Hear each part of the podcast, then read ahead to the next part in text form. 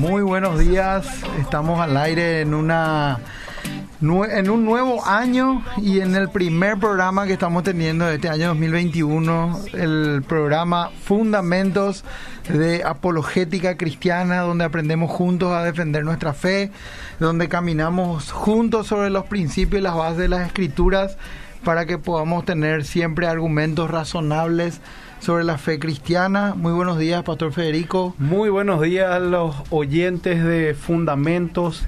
Arrancamos un nuevo año con este programa, con el, con el propósito de defender nuestra fe, la apologética, de llenar y encender la chispa de la apologética en los creyentes y bueno, en todos los seguidores que a través de estos años del programa nos han seguido. No podíamos dejar este 2021 de estar acá con ustedes, de poder brindarles todo el, conocimiento, todo lo que Dios está haciendo a través de la apologética.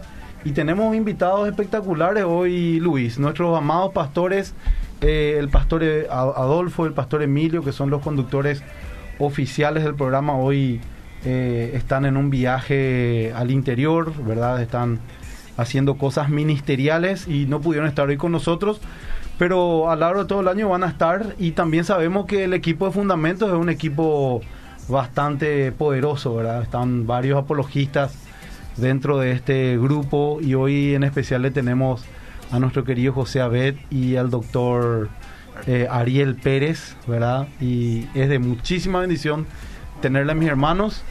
Y bueno, hoy va a ser un programa, el primer programa del año, queremos que envíen sus mensajes, queremos que se comuniquen con nosotros. Tenemos nosotros para todo el año algo muy sustancioso, ¿verdad?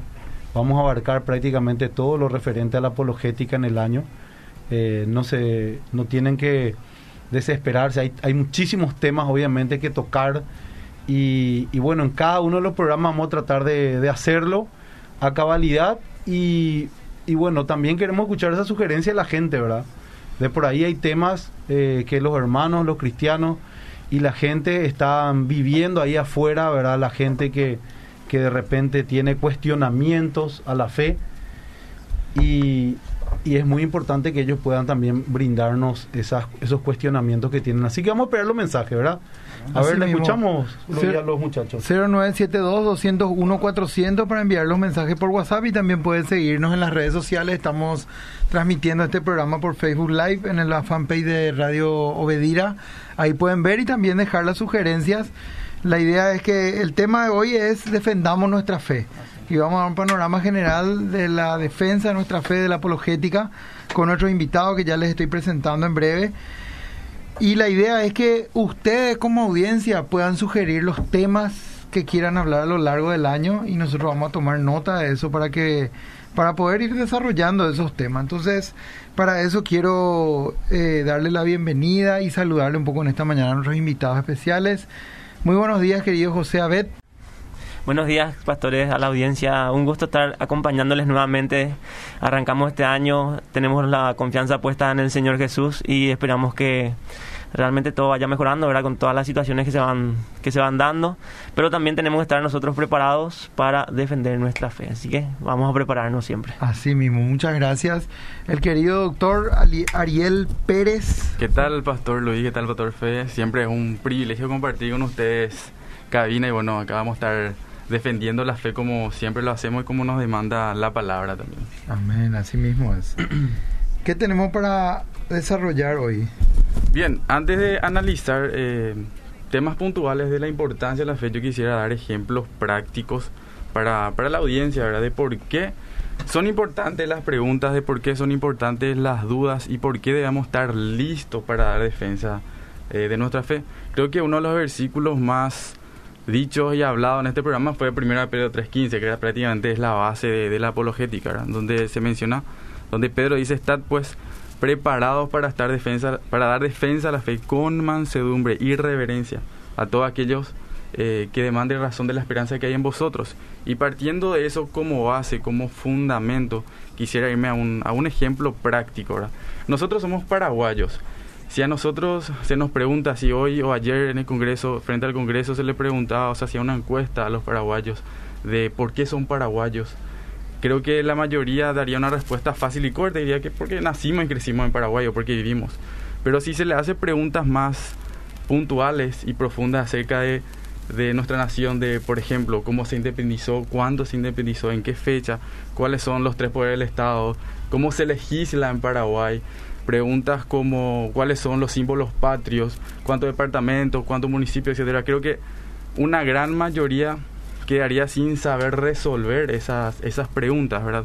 Si traspolamos eh, esa realidad a la comunidad cristiana hoy en día, quizás muchos responderían y dirían que son cristianos de la misma manera en que muchos paraguayos dicen ser paraguayos, sin saber resolver las dudas que realmente uno podría utilizar incluso esas como aliados, como materia prima para, para responder y dar defensa, ¿verdad? De ahí la importancia de la apologética, de ahí la importancia de la defensa de la fe, porque hay preguntas que realmente importan, hay preguntas sinceras que el mundo no cristiano tiene y nosotros como creyentes debemos estar preparados para eh, procesar, ayudar a procesar esas dudas y no solamente eso, sino como a fortalecernos también como cristianos una cosa muy importante, ¿verdad? Eh, me gusta mucho la comparación que usa el doctor.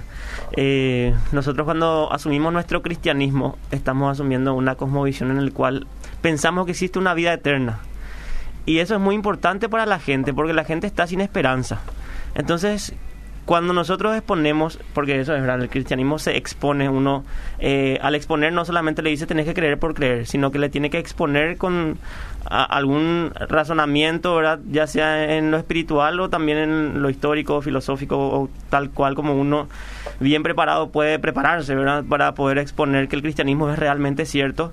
Esto afecta a una conclusión de impacto eterno, en el cual una persona conoce la esperanza que, puede llegar a tener eh, en, en, Cristo y en la vida eterna. O sea, es algo que es tan importante para el cristiano porque va salvando vidas. O sea, nosotros no solamente, eh, cuando decimos que somos paraguayos, por ejemplo, es algo muy personal, nosotros no le podemos obligar a otro ser paraguayo, era un colombiano.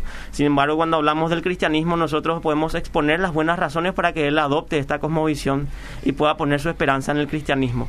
Entonces, cuanto más importante es, uno sabe decir por qué razón es paraguayo, ¿verdad? Pero muchas veces nos aplazamos para, para, para manifestar por qué nuestro cristianismo.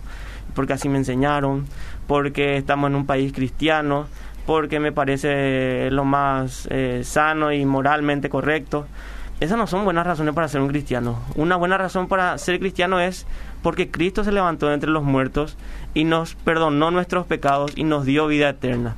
Entonces, no, no tenemos que desligarnos tampoco de lo espiritual, ¿verdad? Defender nuestra fe tiene mucho que ver con conocerle a, Dios, ¿verdad? Y ser conocido por Él, tener una relación con Dios. Con Dios. Entonces, tenemos que prepararnos, tenemos que saber defender nuestra fe y más o menos esta es la base en la cual nosotros vamos a, ir caminando, ¿verdad? Queremos escucharle también a las personas, ¿verdad? Pueden lanzar unos eh, mensajes. Sí, sus preguntas. justamente lo que estaban diciendo ustedes mi querido. Entonces, eh, ¿por qué defendemos nuestra fe? Primeramente porque es un mandamiento divino, ¿no es cierto? Eso es lo que encontramos en la Biblia, ¿verdad? Quiere decir que tenemos que estar preparados. Entonces, eh, también pareciera ser que se da algo natural, ¿verdad? De que de por sí eh, nosotros manifestamos obviamente algo espiritual, algo, una resurrección, ¿verdad? Y, no, no podría, no, no sería tanto lo natural, ¿verdad? Defendemos que alguien, que Dios mismo se levantó de los muertos, se hizo hombre, se levantó de los muertos. Y también encontramos cuando el apóstol Pablo dice, que se levantan argumentos contra el conocimiento de Dios. Quiere decir que este trabajo nuestro es espiritual. A veces, a veces la gente se quiere mezclar, la, eh, quiere separar la razón y lo espiritual. Y cuando nosotros vemos la Biblia, la parte espiritual, incluye todo lo interno. Es decir, que incluye la mente, incluye la actitud, incluye la voluntad e incluye la disciplina.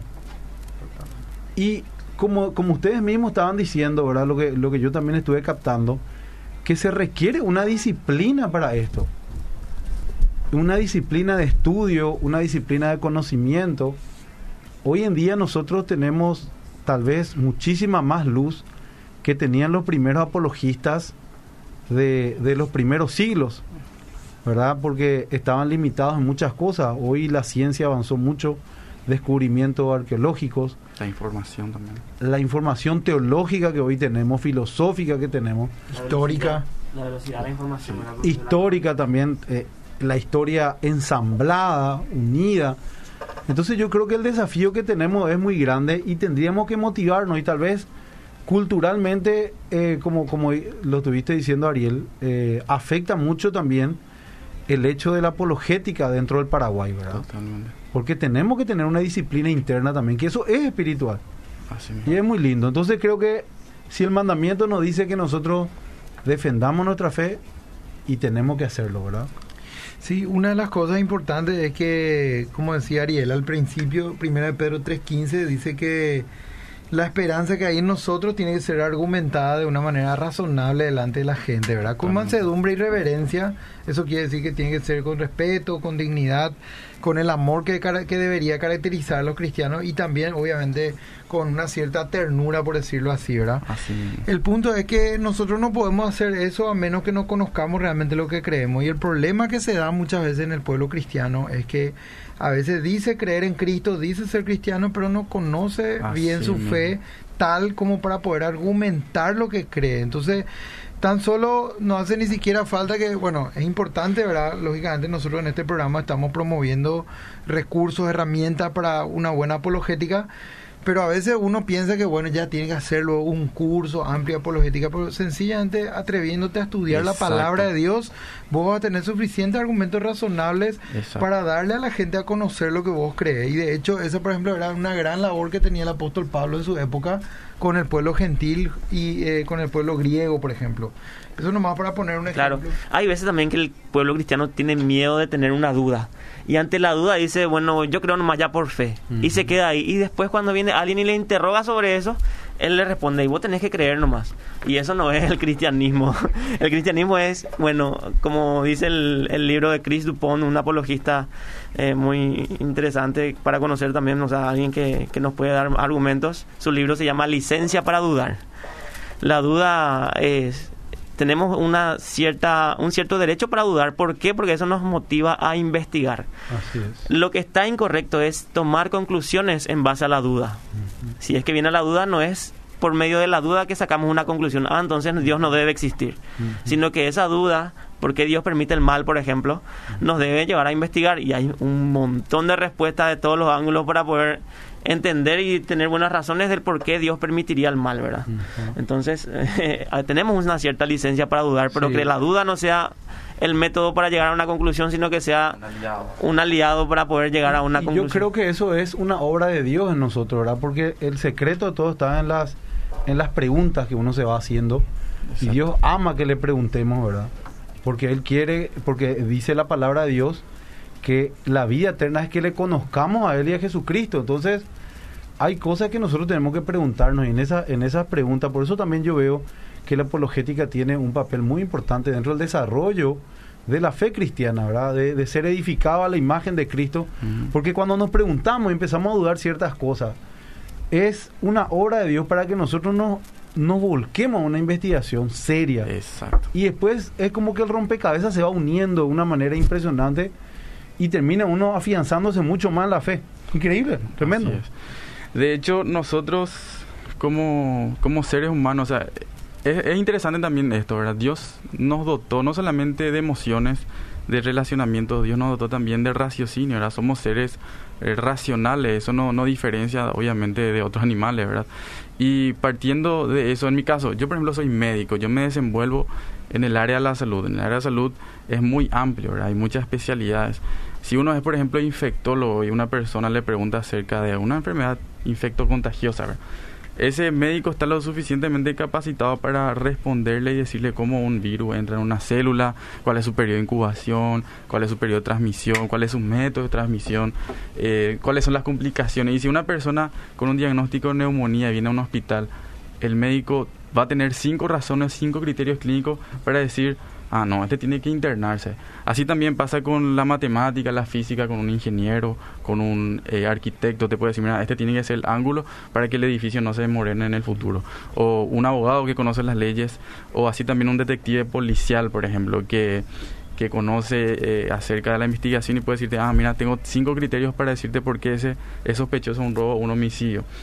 No solamente en la profesión, también pasa con el oficio. Esa, esa persona que tiene un almacén constantemente está usando la matemática, está usando eh, la calculadora, está usando para pesar y dar vuelto. O sea, desde el que vende diario hasta una persona que tiene un almacén, constantemente estamos usando el raciocinio. Pero si esas mismas personas son cristianas, dicen ser cristianas, y se les pregunta, eh, ¿cuáles, decime cuáles son cinco criterios, cuáles son razones por las cuales yo tengo que confiar en la Biblia es increíble, pero automáticamente toma otra ruta, ¿verdad? Parece que se asusta, ¿verdad? Y, y se queda en fuera de juego, como se dice en términos futbolísticos, y, y no sabe cómo responder. Incluso los muchachos, ¿verdad? Saben más de fútbol a veces. Te van a decir, ¿vos sabés que en el 99 eh, fulanito jugó eso, se le sacó tarjeta amarilla? Increíble, como saben, pero en lo, que, ¿eh? en lo que, exacto, en lo que dicen ser creer, a veces están están desproporcionados de, de, información y eso desnuda la falta de información de lo que dice ser creer esa persona. De ahí la importancia de la apologética, ¿verdad? de la importancia de la defensa de la fe. Por eso debemos estar capacitados para dar defensa, como dice 1 Pedro 3.15. Muchas veces eh, hay preguntas que nacen por ignorar un poquito el relato bíblico, ¿verdad? Mm. Eh, que conociendo un poquito más la Biblia no vamos a tener respuesta, ¿verdad? Entonces, ese es, ese es nuestro llamado, que el pueblo cristiano pueda conocer la palabra de Dios, ¿verdad? Eh, hay métodos para leer la Biblia en un año, ¿verdad? No digo que es necesario leer la Biblia en un año sino para, para estudiarla, sino que son métodos, ¿verdad? Ahora, Dios creó todo perfecto, pero se contaminó por el pecado, por la libertad que le dio al ser humano y por esto es un tema profundo que seguramente va a tomar un, un, ¿cómo se llama? Una, un capítulo o un programa entero, un programa entero para Dios, decidió hacer esa creación y, y, darnos esa capacidad de escoger lo bueno y lo malo. Entonces, en el Edén, el hombre tomó la, la decisión de apartarse de Dios y eso trajo consecuencias. Y hasta ahora. Es más, en el cristianismo tenemos la, el fundamento para poder hablar sobre el libre albedrío, pero si es que Dios no existe, ni siquiera el libre albedrío existe porque somos solamente el resultado de las reacciones químicas dentro de nuestro cerebro. Y al final lo racional no es racional, sino que es meramente natural, ¿verdad? Natural. Eso es muy interesante lo que dijo. Bueno, sí, adelante. Saludos, hermano, fuerza, dice Juan Manuel desde San Lorenzo. Eh, también aquí dice, buen día hermanos, bendiciones, qué gusto volver a escucharles.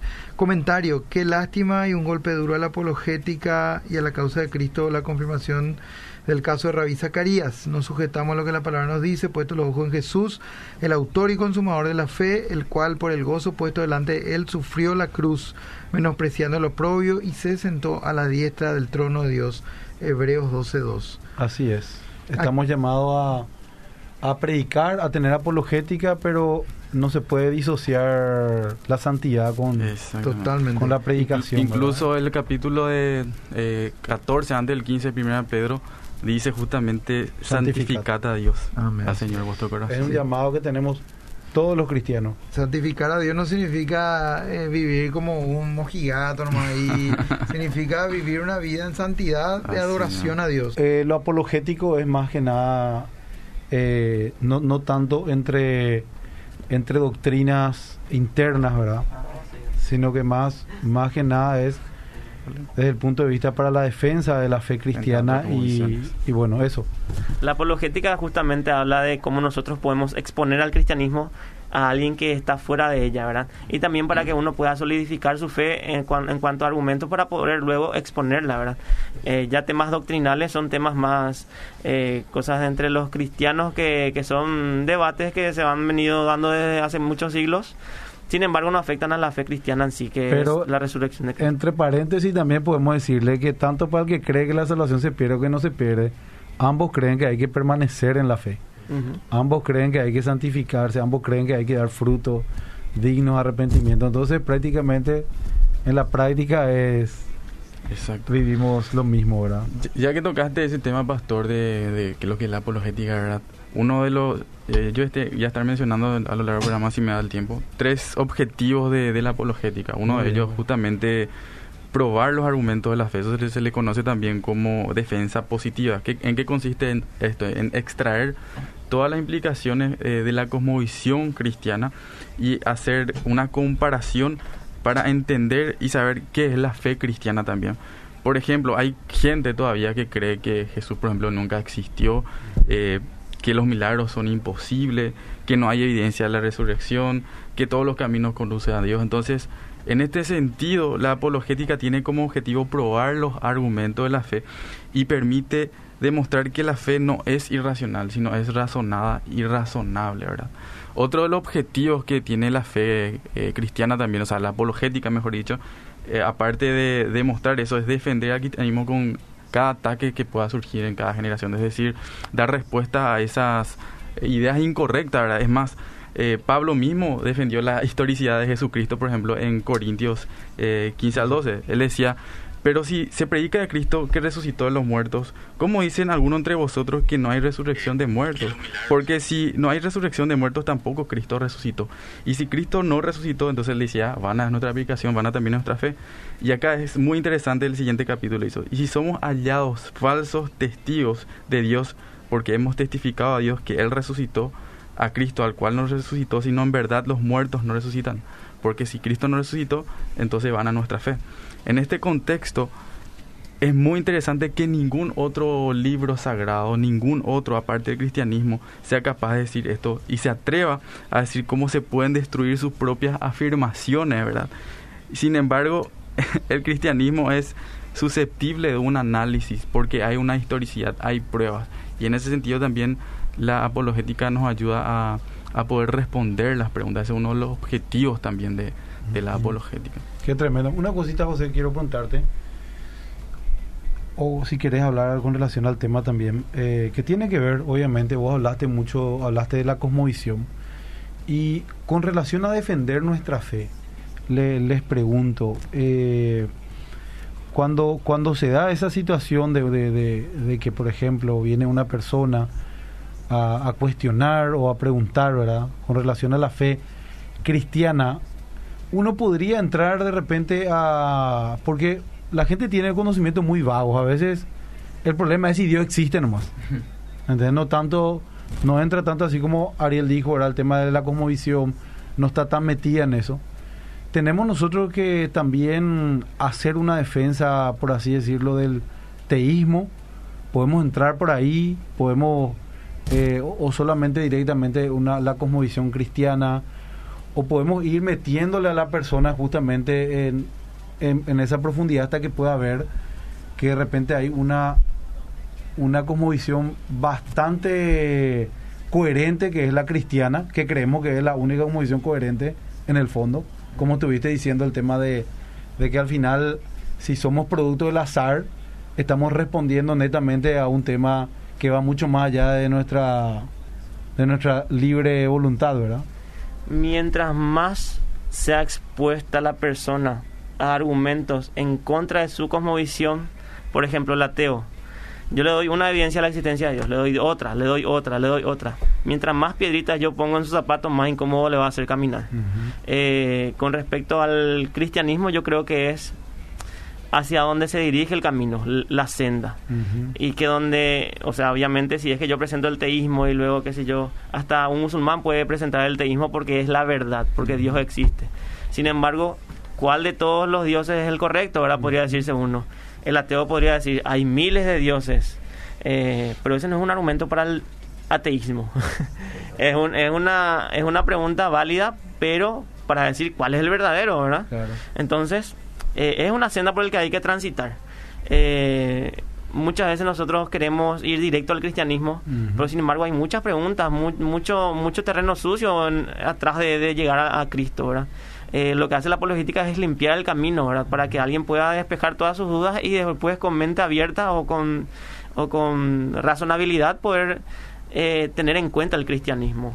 Quiere decir que es importante también conocer eh, relacionado a otros argumentos, por ejemplo, los cosmológicos, el teleológico, es, es importante entonces conocer también para que de repente, porque a veces pues nosotros pensamos que la defensa se da, alguien viene y te pregunta y es algo estructurado, generalmente mm. eso se da en una amistad, se da en una, en una reunión de compañeros. de confianza. De confianza, a veces una enemistad en el trabavo, o que te tira, te tira, te tira, te tira y Y a veces eso es algo que se va construyendo y me parece muy válido lo que decís, José. Hay que pedirle a Dios sabiduría, porque de repente tenemos a alguien así que siempre nos va tirando dardos ¿verdad? en el trabajo, un amigo ateo que se burla de nuestra fe. Y a veces nosotros, no, ¿por qué tenemos que defendernos? En el sentido de que Él está diciendo que Dios no existe. Entonces decime vos tu argumento de por qué no existe. Y después yo voy a tener un panorama claro de dónde, de dónde argumentar y qué, qué, argumento refutar, ¿verdad? Claro, pues generalmente ya no vamos... A la guerra. Es como que creemos ya que tenemos que defender. Claro, siempre nos, nos, colocamos a veces en el banquillo de los acusados y eso no tiene que ser así. No, no, no, para nada. Si alguien está diciendo que Dios no existe, tenemos que decirle, bueno, ¿por qué? Que, que justamente hemos aprendido los apologistas que, que tienen ya años de experiencia es que hay que tomar en cuenta la... la respuesta de la gente, lo que ellos dicen, ¿verdad? Hay que saber escuchar, es fundamental. Y aprovechando este, este momento, quiero recomendar un libro para los que están escuchando por primera vez la palabra apologética o quieren incursionar en un libro de Greg Kugel. Él vino hace un año, dos años a Paraguay, estuvo también en la iglesia, estuvo en SEMTA. Y él tiene un libro que se llama Tácticas, ¿verdad? Él enseña en ese libro a, a, cómo saber defender, cómo saber encarar una conversación, no necesariamente un debate público, sino más bien a cómo encarar una conversación. Y lo que dijo el pastor es muy cierto. A veces eso se da más en, en un ambiente de amistad. O sea, la apologética no es solamente, o sea, lo que hay que entender es que la apologética no es solamente para un grupo selecto de intelectuales. La apologética es para todo aquel cristiano comprometido con la palabra. con, y, desde un mecánico hasta un, una persona que tiene un granero, hasta un bioquímico, un doctorado, todos los cristianos que son seriamente comprometidos deberían dar defensa de la fe. El, el estudiante que está en el colegio, que se le pregunta acerca de por qué insultar eh, está mal.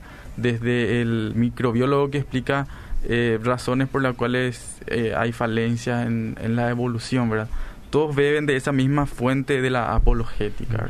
Por eso no, no se asusten con, con, esa palabra, suena largo, pero es, es, sencillamente defender la fe de forma racional. No, hay que tenerle miedo a la apologética, ¿por qué? Porque no es un, no es un llamado o un ministerio, eso es lo que yo estaba viendo, sino que es la vida del cristiano para poder estar comprometido con su fe porque uno no puede tener una fe una fe ciega eso no es lo que el cristianismo no, nos manda verdad el cristianismo no se basa en fe ciega, sino que tenemos que saber nosotros por qué creemos, tenemos el fundamento, justamente como se llama el programa, ¿verdad? Eh, y es para todos, todos tenemos que estar comprometidos con conocer nuestra fe, es nada más conocer y saber exponer lo que conocemos. Es una palabra que se le puso, ¿verdad? Muchas veces piensan que el, el apologeta es como un evangelista, un maestro, un pastor, y está la apologeta. Mm. Y no es así. Todos tienen ese compromiso, así como salir a evangelizar, ¿verdad? que es un mandamiento para todos de, defender con nuestra fe, con, con, y yo creo que algo importante al comenzar el programa, José, el tema de la vida eterna. La como visión del cristiano, ganar almas, ¿verdad? Y obviamente eso se da, dice la Biblia, ¿cómo ¿Cómo van a creer si no hay quien les predique? Dice. Exacto. Entonces, eso es algo que se da en el día a día, ¿verdad? Porque nosotros estamos interesados en los seres humanos. El ser humano es imagen de Dios, fue creado a imagen de Dios y dice que a través de Cristo eso se puede restaurar, ¿verdad? La, persona está muerta en su delito y pecado y nosotros podemos ayudar a la gente a través del Evangelio a que, a que logren tener esa vida, porque en el fondo depende de la tarea del Espíritu Santo. Exacto. Y nosotros tenemos que tener esa valentía, ese amor, ese interés por las almas, de que todos tienen de por sí un testimonio interno de Dios, según lo que nos muestra nuestro, nuestro manual de fe, que es la Biblia, ¿verdad?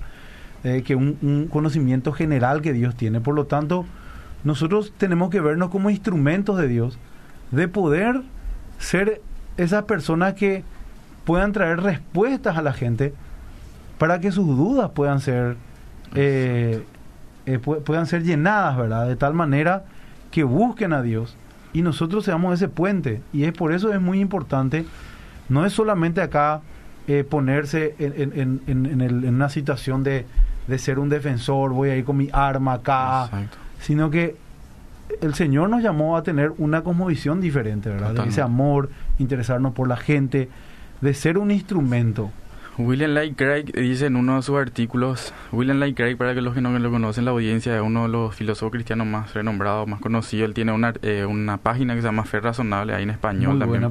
Pueden entrar. Y él justamente habla de eso, pastor, en, en uno artículos de la importancia de la apologética. Él dice que una de las importancias de la apologética es porque eh, las preguntas que hay en el mundo no creyente realmente importan. Y nosotros como creyentes debemos ser debemos ser lo suficientemente cristianos y amables para no solamente responder esa pregunta, sino a saber escuchar. O sea, la apologética también empieza escuchando al otro, ¿verdad? Y nosotros como cristianos debemos ser lo suficientemente honestos para, para escucharlos, ¿verdad? Y para ayudarlos a procesar esas dudas también una frase justamente de Norman Heisler, que fue también un afamado apologista ya fallecido, dice, esto no significa que no haya lugar para la fe, el hecho de presentar argumentos razonables para lo que creemos. Pero Dios quiere que tomemos a veces un paso de fe a la luz de la evidencia en lugar de saltar a la oscuridad. Entonces me pareció muy interesante eso, entender. Quiero leer algunos mensajes, si se puede, para ver un poco qué nos dice la audiencia. Acá tenemos mensajes. Acá el, el, pueblo cristiano nos llama a algunos hermanos. Están hablando de que sigamos orando por nuestro país y quiero decirle a esas personas que lo estamos haciendo y lo vamos a seguir haciendo. Sobre todo obedeciendo la palabra de Dios que nos llama a orar también por aquellos que están en, en cargos de autoridad, ¿verdad? Y para que nuestro país, para que nuestra nación tenga paz entre paréntesis, hay muchísimos libros cristianos que hablan cómo se formó el Nuevo Testamento, la Biblia, la fiabilidad de la Biblia. Y eso es cuestión de, inclusive hay, hay, libros gratuitos y en las librerías cristianas eh, encontrás, por ejemplo, cómo se formó el Nuevo Testamento, es el Nuevo Testamento confiable y así. Eh, hay muchísimos materiales ponerle que sea cierto, de que el texto donde habla de la mujer adúltera será un texto espurio, se llama, ¿verdad? Que, que fue un texto añadido posterior por los seguidores, eso no afecta nada a la historicidad, sino que da fuerza, o sea, hubieron seguidores que, que narran acerca de un relato histórico de una persona que se llama Jesús, y uno podría preguntarse, ¿y entonces cómo confiamos en los demás? Pasa que lo demás no hay ninguna duda por la fuente histórica que tenemos, ¿verdad? Por eso es que nosotros podemos saber de que ese texto podría ser espurio, porque todo lo demás es lo real. Claro, lo, que, lo que pasa es que según los, los, los entendidos en, en la rama de, de, cuál texto tiene más fuerza, fuerza son los antiguos, ¿verdad? Justamente porque tienen menos tiempo de copia, que quiere decir que evidentemente no fue algo agregado, ¿verdad? Pero no significa que porque no se haya encontrado en, los textos más antiguos también es purio. O sea, eso es. Hay que hacer toda una investigación. Mm. Exactamente. Pero él nos dijo la fuente y es demasiado lindo. Estudian y ustedes saben que cuando empiezan a estudiar este tema de cómo se formó el Nuevo Testamento, van a decir, hermano, madre mía, la fe cristiana es tan sólida. Vamos a hablar de eso. sí, vamos a hablar justamente este año, seguramente en uno de los programas. De hecho, ya hablamos, pero es muy amplio, muy amplio el tema. Yo Lo que podemos hacer, digo también una cosa, es agarrar justamente los, los, los, los textos que son más controversiales y hablar exclusivamente de cada uno de ellos. Darle herramienta a los hermanos.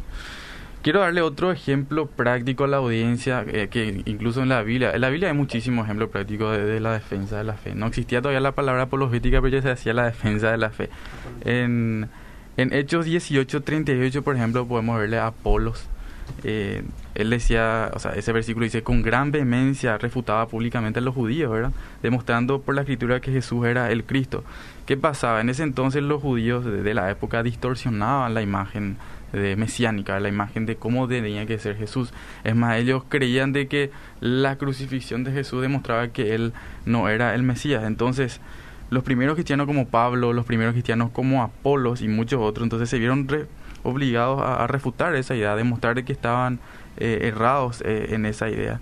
Y demostraban cómo Jesús se había manifestado de diferentes maneras, diciendo que él era, que era Cristo, que él era el Mesías que en él se cumplían las profecías, que todo apuntaba a él y que él incluso resucitaría. Entonces, entendiendo estos estos ejemplos podemos saber que la apologética, uno de los objetivos de la defensa de la fe también es refutar ¿verdad? las ideas erróneas. Obviamente, eh, refutar las ideas por sí sola no, no tiene validez si no damos la contraparte, ¿verdad? Por eso es importante investigar, por eso es importante conocer y cómo, cómo vamos a llegar a esa investigación confiando plenamente eh, en una investigación, ¿verdad? Si nosotros no investigamos, no vamos a poder llegar a esa confiabilidad. Entonces el cristiano no va a estar lo suficientemente preparado para saber la veracidad de eso no va a estar no va a tener la suficiente credibilidad si, si no tiene esa información. De ahí la importancia también de la apologética, ¿verdad? Porque a uno le da esa audacia. Por ejemplo, si uno se va a la universidad, un, un cristiano se va a la universidad, muchos pasan desapercibidos ante, ante la duda de un profesor, ante, ante un compañero que quiere despotricar la fe. ¿Por qué? Porque tienen ese temor. Sin embargo, si están sólidos teológicamente, si están sólidos con la defensa, no van a tener por qué tener miedo. Es más, van a encontrar, van a dar buenas razones por la cual incluso deben de creer, ¿verdad? Dando la contraparte, Por eso también la importancia de, la defensa. Muy importante, Ariel. Eh, y una cosita más que le quería decir. Eh, a veces eh, con el tema de la apologética, la gente de repente critica mucho y quiere enfocarse solamente en el método científico. ¿verdad? Y yo le pregunto a ustedes, ¿es, ¿es solo el método científico válido para que nosotros defendamos nuestra fe? ¿Tenemos que enfocarnos netamente en eso? ¿O hay otras ramas? otra manera en la que nosotros tenemos que hacer esa apologética. Que José dijo ya como visión, por ejemplo, que es muy interesante. Claro, eh, hay cosas que con el método científico no se puede demostrar. El ejemplo, uno de los ejemplos que siempre se, se dice es el amor, ¿verdad? ¿Cómo vas a demostrar científicamente que yo le amaba a mi abuelita que falleció hace unos años? Eso no se puede eh, meter en un laboratorio, ¿verdad? No se puede analizar con método científico, o sea... O algún hecho que ocurrió en el pasado. Eh, exactamente, para eso tenemos que eh, utilizar otro método como el método histórico, por ejemplo, ¿verdad?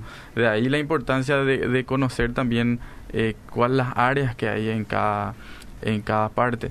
Eh, por ejemplo, con eso se llama cientificismo, pastor. Hay algunos que piensan que, que, creen que todo tiene que pasar por el método científico, ¿verdad? Ahora, esa, eh, se autorrefuta eso, ¿verdad? ¿Cómo probas científicamente de que tu, de tu pregunta de que todo tiene que estar científicamente eh, comprobado? ¿Cómo comprobas esa pregunta, ¿verdad? Se autorrefuta, ¿verdad? Porque no todo está ligado a la ciencia, ¿verdad? Hay otros métodos. O sea, al método científico, en Exactamente. Porque eso es lo que de repente confunde y la gente la gente de verdad que, que, no, a lo mejor no estudia mucho al respecto. Eh, no, la ciencia y la fe, la ciencia y la fe es un problema, ¿verdad? Y todos se, se basan en ese tema del, eh, del método científico y, y, no todo en la vida es se puede ver por el método científico o corroborar. Me acuerdo un, un video de un evangelista que se iba a la reunión de los ateos y le decía, ¿vos crees que solamente lo que puede ser probado por la ciencia es la verdad? Sí, le decía. ¿Y cómo probas eso científicamente? Y la gente se queda así. Eh, no sabía porque estaba dando un argumento filosófico para decir que la ciencia no se ve contradictorio. Y después le pregunta, ¿y qué porcentaje de, ciencia y de conocimiento tenemos ahora? Voy a decir que tenemos el 20% de la ciencia y del conocimiento, el 80%, y ni siquiera llegamos al 2%, la ciencia va a ir aumentando. ¿Por qué, ¿Por qué entonces decir que Dios no existe? ¿Cómo no sabes que en ese 88%, 98% no vas a encontrar que Dios existe? O sea, vos estás teniendo fe con un 2% de tu, de tu, de tu como visión, más o menos. Entonces se demuestra como ellos. Entonces, eh, obviamente, eso tenemos que aclarar que nosotros no estamos en desacuerdo con el método científico. Claro, eh, nació con el cristianismo. Al contrario, creemos que que la Biblia, o sea, lo único que hace dentro de todo es también confirmar lo que la ciencia hoy en día de alguna manera está promoviendo, enseñando. Y eso es muy importante, Luis, porque fíjate que en la palabra de Dios, en sus rudimentos, le dice al hombre que el hombre tiene que producir, que el hombre tiene que sojuzgar, que el hombre tiene que hacer esa tarea. No sé cómo se dice el nombre científico de poner nombre a, la, a las cosas. Eh, es una tarea científica. Nomenclatura, sí. Eh, cuando, cuando vos el hiperapukis, no sé qué nombre de las cosas, sí. Y, y después, en el rudimento de la fe cristiana, dice, miren a la creación. Aprendan de la creación. Fue uno de los trabajos que Dios le, uno de los primeros trabajos que Dios le dio a Adán. Porque es la manera de desarrollarse como humanidad, ¿verdad? Porque si vos, si Dios te pone multiplicate, producir, vos tenés que ir aprendiendo y tenés que ir moviendo el coco, ¿verdad? que es lo que hizo el ser humano, ¿verdad? Empezó a, crear eh, manera de construir, eh, la manera de, ser agrario, la manera de ser ganadero y todo eso. Totalmente. Uno yo quiero recomendar Dan, un libro que siempre recomiendo, pero probablemente hoy tengamos gente nueva que nos esté escuchando. Entonces hay un pequeño librito que la gente puede leer, es muy fácil de leer se llama Creer es también pensar y es de John Stott, ah, un libro que lo leímos en mi época de estudiante en el IBA, Ahí Keren está afirmando lo que estoy diciendo. Este también, si quieren mirar. Eh, es un libro bastante viejito ya, pero es un libro corto y muy bueno, sinceramente. Sí. Ahí el pastor Federico está. Este es un libro que traje justamente nuestro hermano que están, que forman parte de acá, el, el- el doctor y profesor Rainer Siemen también. Este es un libro muy interesante, apologética en 10 respuestas. Cortito, respuesta concisa. Cortita, muy- cortita, espectaculares. C.S. Lewis decía, los hombres se hicieron científicos porque esperaban ley en la naturaleza y esperaban ley en la naturaleza porque creían en un legislador, tomando lo que decía el pastor Luis, eh, las bases del cristianismo, o sea, muchos cristianos eh, científicos de los siglos pasados fomentaron las bases de lo que hoy es la ciencia, ¿verdad? Isaac Newton, Johannes Kepler, la lista, eh, Galileo Galilei, muchísimo. Hay, si uno ve y estudia la historia de, en cuanto a la ciencia, van a ver que hay muchísimos cristianos que aportaron también a la ciencia. Así que el método científico para nada es eh, ajeno a la fe, ¿verdad? Está, está incluso muy, muy ligado a lo que sería la fe cristiana, ¿verdad? Y por la honestidad también, porque el cristiano es honesto, ¿verdad? Así mismo. Y busca esa, esa verdad también. El cristiano tiene que ir hacia donde la evidencia lo apunte, ¿verdad? Y ahí es nosotros ganamos por la acumulación de evidencia que tenemos a nuestro favor y que es muy difícil refutar, ¿verdad? Eh, y eso, yo creo que más el cristiano tiene que tener ese compromiso con su fe y tiene que alimentarlo, no solamente de- con teología, ¿verdad? Que conocer la Biblia, que es lo más importante, sino que con la actitud correcta. Porque nosotros, bueno, había ahí leí un comentario, ¿verdad? Que de repente la apologeta, de repente se le suben mucho los humos, es muy soberbio, es muy orgulloso. Son problemas que tiene el cristiano comúnmente, no solamente por ser apologética, por apologeta, sino porque está contaminado por el pecado, ¿verdad? Sí, todos los seres humanos, ¿verdad? Pero tenemos que asumir personalmente. Claro, claro. El corazón tiene que ir calibrándose a través de las escrituras, ¿verdad? Yo me fui así en algún momento, pero después conociendo a Dios, conociendo la experiencia que tuve, ¿verdad? El resultado insatisfactorio a- de la contraparte, me di cuenta de- y me fui madurando, ¿verdad? Por eso tenemos que tener paciencia con aquellos que son un poco inmaduros en la fe, porque en algún momento todos fuimos inmaduros. Nadie nació maduro en la fe. Entonces, eh, eso también es algo bueno del cristianismo, ¿verdad? De que podemos exhortarnos los unos a los otros, ¿verdad? Podemos decirnos, ¿verdad? Y el que es sabio eh, reconoce la enseñanza y la dirección, ¿verdad? El que es necio es el que se aparta de ella, ¿verdad? Y Dios resiste a los soberbios, sabemos, ¿verdad? Son un montón de cosas que el cristiano, apologete, apologeta y evangelista y maestro y todos tienen que ir calibrando su corazón a través de la escritura, ¿verdad? Por eso es muy importante no alejarse de la escritura, sino que caminar con ella, ¿verdad?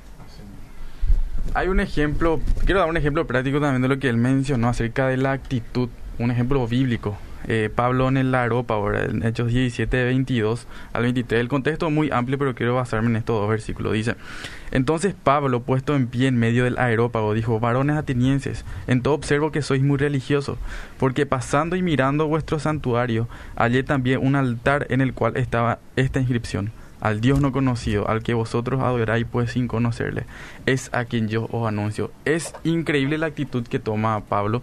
Este versículo es uno de, mis preferidos en cuanto a, a- la defensa de la fe, porque él en Hechos 17, 17 se va y ve Atenas. La Atenas era la meca de la idolatría. Y ese, ese versículo comienza diciendo, ese capítulo comienza diciendo, el espíritu de Pablo se enardecía viendo la ciudad entregada a la idolatría. Pero él no se fue a chutar, a tirar sus dioses, a patear. Él no se fue con, con esa actitud. Es más, usó, usó el raciocinio, usó eh, lo razonable que, que, que somos como seres para conectar la cultura, para usar ese puente intelectual. Y esa misma actitud a veces nosotros debemos de usar, ¿verdad? Ser, ser inteligentes en cuanto a ejemplos que damos, ser En la inteligentes. jerga popular, ser vivos. Exactamente, ser vivos también. Porque a veces dejamos, bueno, ¿qué es lo que voy a decir acá? ¿Qué es lo que voy a decir? Entonces, a veces usamos su propia pregunta como argumento para, como mencionamos, como mencionó hace rato, como aliado para responder. ¿verdad? Entonces, debemos estar listos precisamente para eso, para dar una respuesta afable y, y razonable. Y, y la actitud también, por supuesto, que importa. Eh, un doctor, el doctor Antonio Cruz eh, decía, cuando la apologética deja de ser mansedu- man- mansa, eh, es arrogancia y por lo tanto deja de ser cristiana en cierta manera. Por eso debemos hacerlo con una actitud mansa y, como menciona luego Pedro. hacer Qué una tremendo. pregunta abierta. Eh, tenemos muchos oyentes, ¿verdad? ¿Qué opinan ellos de la apologética? O sea, ¿cuál es su... si es que impactó de manera positiva en su vida, si es que ellos fueron eh, evangelizados a través de, de, argumentos apologéticos, ya sea, ¿verdad? demostrándole a Dios. Eso es lo que quería hacer, una pregunta abierta a la, a la gente que nos escucha, ¿verdad? Conozco casos de, de gente que, que, se, que incluso se convirtió, ¿verdad? Gracias a los a los argumentos pesados y dijeron, yo no puedo irme en contra de la evidencia. Esto tengo que investigarlo más a fondo, ¿verdad? y eso fue un camino. Reconocer, tuvieron que reconocer en su corazón. Esa era la pregunta abierta. Y sí, al final uno tiene que ser sincero porque la cuestión se desprende en una cuestión moral. Porque cuando vos tenés la evidencia y decís, tenés todo, no, no queda otra que reconocer moralmente, o quiero seguir en esta vida sin Dios, o voy a a reconocer que este es Dios, dueño de y, todo. Y a veces, eso es cierto, pastor, ese, el problema no es intelectual, sino relacional, ¿verdad? Muchos eh, se volvieron ateos, entre comillas, porque están enojados con Dios. Y eso puede demostrarse incluso médicamente, ¿verdad? Nosotros eh, tenemos un sistema límbico, se llama, donde está son las estructuras eh, que están relacionadas a la función de las emociones, ¿verdad? Y a veces es muy fácil saber que las emociones a veces le ganan al raciocinio, ¿verdad? En un partido de fútbol, por ejemplo, alguien no es tan razonal a veces cuando le pastea al otro. Está siendo emocional y eso también pasa en, el día a día. Muchos detractores de la fe alguna vez creyeron, pero fueron eh, guiados por los vientos eh, de, los, del secularismo y están como están ahora. Un ejemplo de, de, eso es lo que dice C.S. Lewis. Él dice lo siguiente, si nos fijamos en un centenar de casos de personas que han perdido la fe en el cristianismo, me pregunto, ¿cuántas de ellas se extraviaron porque tomaron en cuenta argumentos razonables y honestos? No es verdad que la mayoría de la gente simplemente se mueve impulsada por los vientos y eso demuestra que a veces el problema no es tampoco es racional, sino emocional y moral también, ¿verdad? Eso es muy importante tener en cuenta, ¿verdad? Porque tenemos las respuestas. El cristianismo tiene sus respuestas, además del poder de Dios que convence de pecado, justicia y juicio, que es lo máximo, ¿verdad? Muchísimas gracias a la audiencia, a nuestros invitados gracias maravillosos que hoy tuvimos. Gracias también, Pastor Fede, por estar hoy con nosotros. Que el Señor les bendiga. Y el sábado que viene, Dios mediante, nos encontramos en un programa más de Fundamento durante todo el año, cada sábado, si Dios permite. Bendiciones.